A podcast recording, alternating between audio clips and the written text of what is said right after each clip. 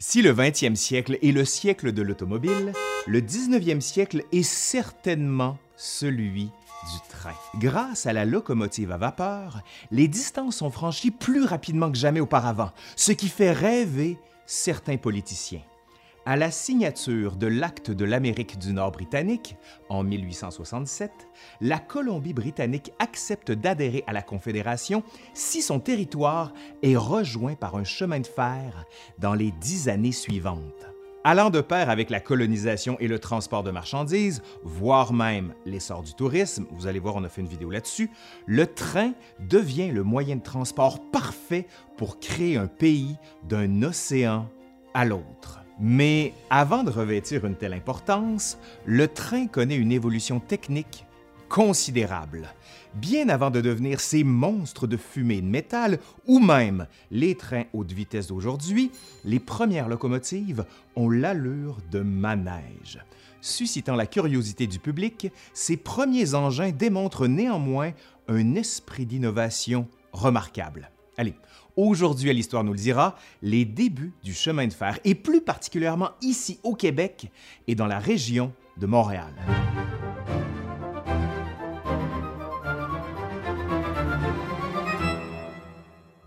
Vous êtes sans doute curieux de voir à quoi ressemblait la première locomotive. C'est en Angleterre qu'elle voit le jour au début du 19e siècle. C'est l'œuvre de Richard Trevithick, ingénieur des mines britanniques. C'est lui qui, le premier, a l'idée de monter une machine à vapeur sur des rails. Grâce à un moteur haute pression encore bien rudimentaire, il devient possible de remorquer 10 tonnes de fer à la vitesse de 8 km/h. Quand même pas mal. Surtout utilisé dans les mines, c'est en 1825 que le premier chemin de fer pour passagers est inauguré en Angleterre. C'est l'œuvre de George Stephenson. La gravure The Opening of the Stockton and Darlington Railway in 1825 par J.R. Brown montre bien de ce qu'avaient l'air les premières locomotives, qui sont à peine plus grandes que le conducteur. Lors d'une course à Rain Hills, toujours en Angleterre, en 1829, plusieurs modèles de locomotives sont testés sur une nouvelle ligne ferroviaire aménagée entre Liverpool et Manchester. L'une d'entre elles, la cyclopède, utilise toujours des chevaux. D'autres modèles à vapeur performent plutôt bien, comme la Novelty ou la Sans Pareil, mais connaissent des ennuis techniques et assez explosifs, merci faut se rappeler que la vapeur, ben, c'est comme un presto. Si les tubes qui contrôlent la pression sont mal ajustés ou l'eau est insuffisante pour la chaudière, c'est l'explosion garantie.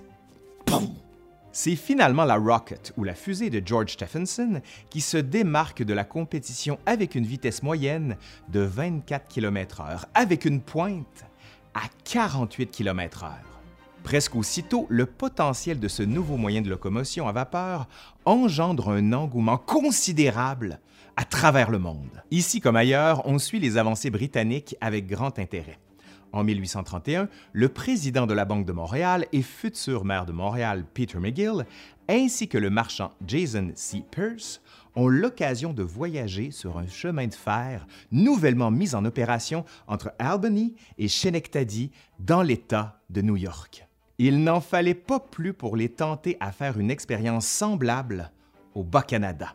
Les deux hommes, accompagnés par le brasseur bien connu John Molson Sr., obtient le 25 février 1832 l'autorisation de former la première compagnie de chemin de fer au Canada, la Champlain and St. Lawrence Railroad. Dès 1835, deux ingénieurs américains s'affairent à choisir un tracé entre la ville de Dorchester, Saint-John ou Saint-Jean sur le Richelieu aujourd'hui, et le petit village de La Prairie, situé à 12 km en amont de Montréal. Après avoir nivelé le chemin, construit un pont, des quais et deux gares, on aménage des rails en bois de pin recouverts d'une mince lamelle de fer entre les deux localités. C'est ce qu'on appelle un chemin Alice. Premièrement, il convient d'expliquer ce qu'est un chemin Alice. Question de bien comprendre les débuts du chemin de fer.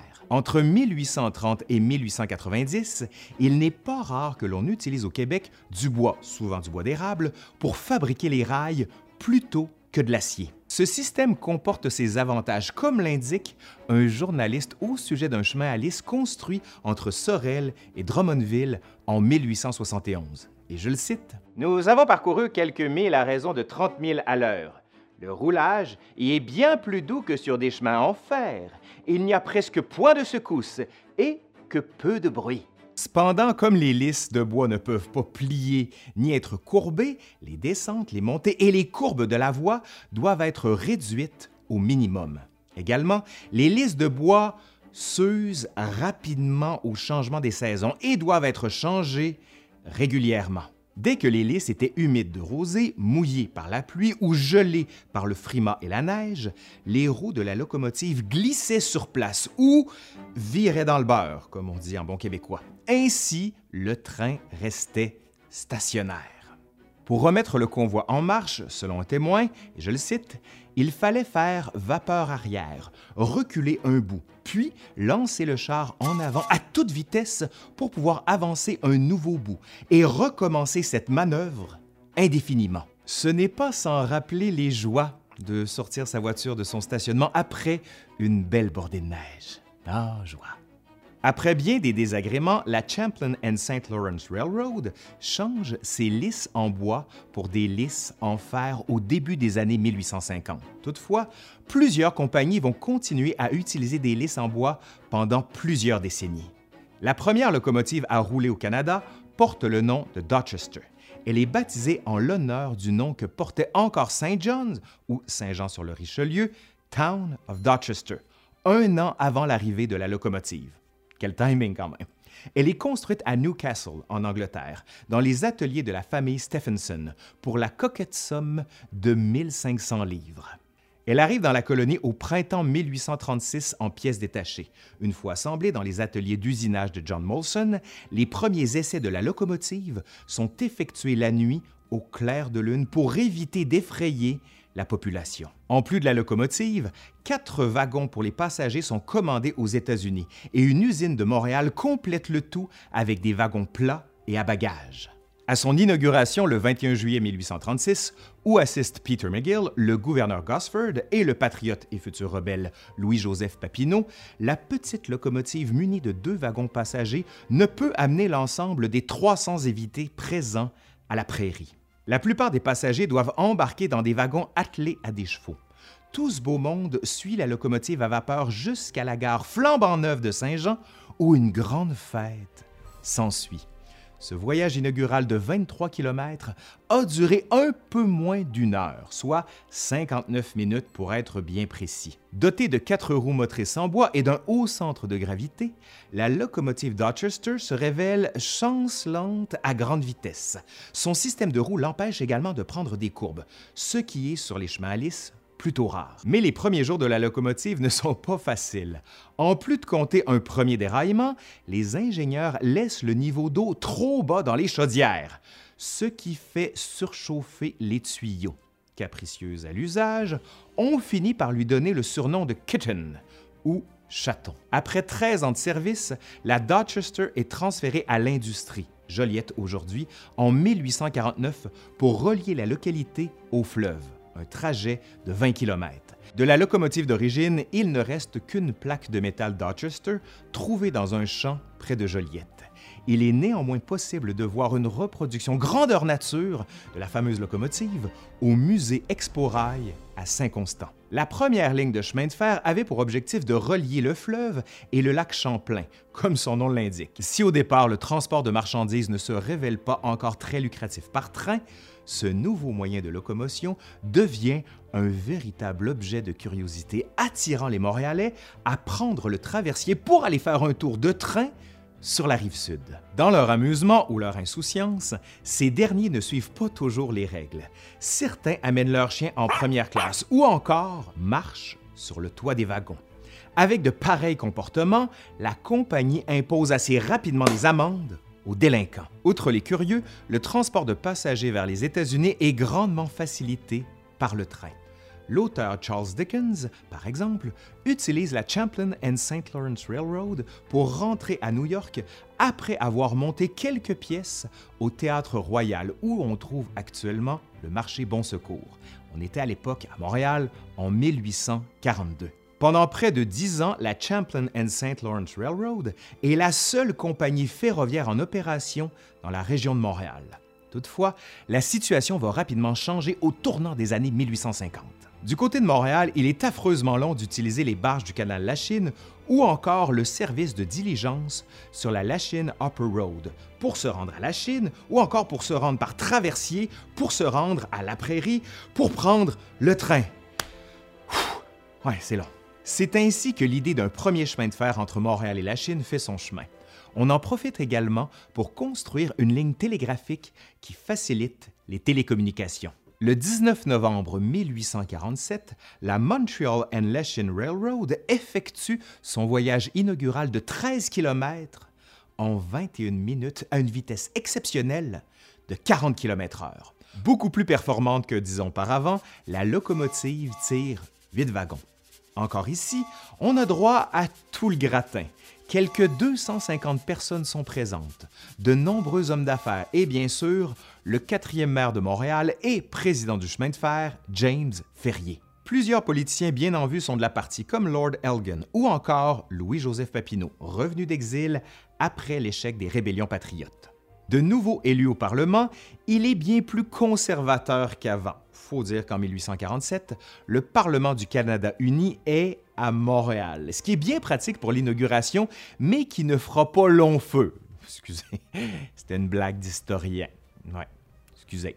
À concurrence de six départs par jour de Montréal, il est possible, dès 1847, de rejoindre le village de la Chine en 20 minutes seulement, ce qui est quasiment aussi ou plus rapide qu'aujourd'hui. Les départs se font à la gare Bonaventure. Pour payer son passage entre 1847 et 1860, il est coutume d'utiliser en troisième classe un jeton en cuivre avec un trou au milieu. De nombreux ouvriers, dont les travailleurs du canal La Chine, l'utilisent, de même que les Mohawks, qui prennent le traversier de Ganawagé, puis le service de train à La Chine pour aller travailler sur les chantiers à Montréal et revenir le soir à leur village. C'est bien pratique et rapide surtout. Toutefois, le fleuve constitue un obstacle et les solutions pour le franchir, vous allez le voir, sortent de l'ordinaire. Du côté de la Chine, le quai d'embarquement pour le traversier est d'abord à la hauteur de la 21e avenue, puis, dès 1852, à la hauteur de la 34e avenue, où on trouve aujourd'hui le parc Saint-Louis et les deux petits phares. Le traversier est quant à lui remplacé en 1853 par un navire assez unique en son genre, probablement le premier de ce type au Canada, voire en Amérique du Nord carrément. Il s'agit d'un bateau à vapeur qui peut charger le train à bord et l'amener directement sur la rive sud. Oui, oui, c'est pas une blague là. On se rappelle qu'il n'y a pas encore de pont pour traverser le fleuve à cette époque-là. Ça va pas tarder, je vous l'accorde. Construit dans les chantiers d'Augustin Quentin pour desservir spécifiquement le chemin de fer, le bateau de vapeur Iroquois est doté de rails sur son pont principal. Long de 61 mètres, le traversier peut embarquer à son bord une locomotive et trois wagons. Une fois la traversée effectuée, le train reprend son chemin sur la ligne La Prairie-Saint-Jean, menant vers Plattsburgh et New York. Comme vous pouvez l'imaginer, le service de train par traversier est rapidement concurrencé par la construction et l'inauguration du pont Victoria par le Grand Tronc en 1859. Jugé plus lent et moins pratique, le transport ferroviaire vers les États-Unis par le traversier de la Chine cesse de fonctionner dans les années 1880. De nombreuses compagnies ferroviaires voient le jour au tournant des années 1850. Fondée en 1852 sous l'impulsion du premier ministre Sir Francis Inks, la grande compagnie ferroviaire du Grand Tronc lance l'expansion ferroviaire d'abord au Québec et en Ontario, puis vers nos voisins américains. La Champlain and St. Lawrence Railroad et la Montreal Lachine Railroad vont d'ailleurs être intégrées éventuellement par la Compagnie Au début des années 1880, c'est le Canadien Pacifique qui voit le jour avec le projet de confédération et la promesse de rejoindre par train la Colombie-Britannique. Les distances sont immenses, les obstacles géographiques sont considérables, les enjeux politiques sont pour le moins polarisants. Tout ça à cause d'un nouveau moyen de transport qui a roulé pour la première fois au Québec 50 ans plus tôt. Un petit train plutôt capricieux surnommé le Chaton. Pour en savoir plus sur l'histoire des trains, je vous invite fortement à visiter Exporail à Saint-Constant. Un gros merci à Maude Bouchard-Dupont pour la rédaction du script qui a travaillé sur cette vidéo avec moi et j'espère que ça vous a plu. Allez, c'est fini pour aujourd'hui. Je suis Laurent Turcot, de l'Histoire nous le dira, bien sûr. Et si vous avez aimé, ben vous savez quoi faire. Un pouce par en l'air, vous commentez, vous partagez. Allez, à la prochaine. Bye.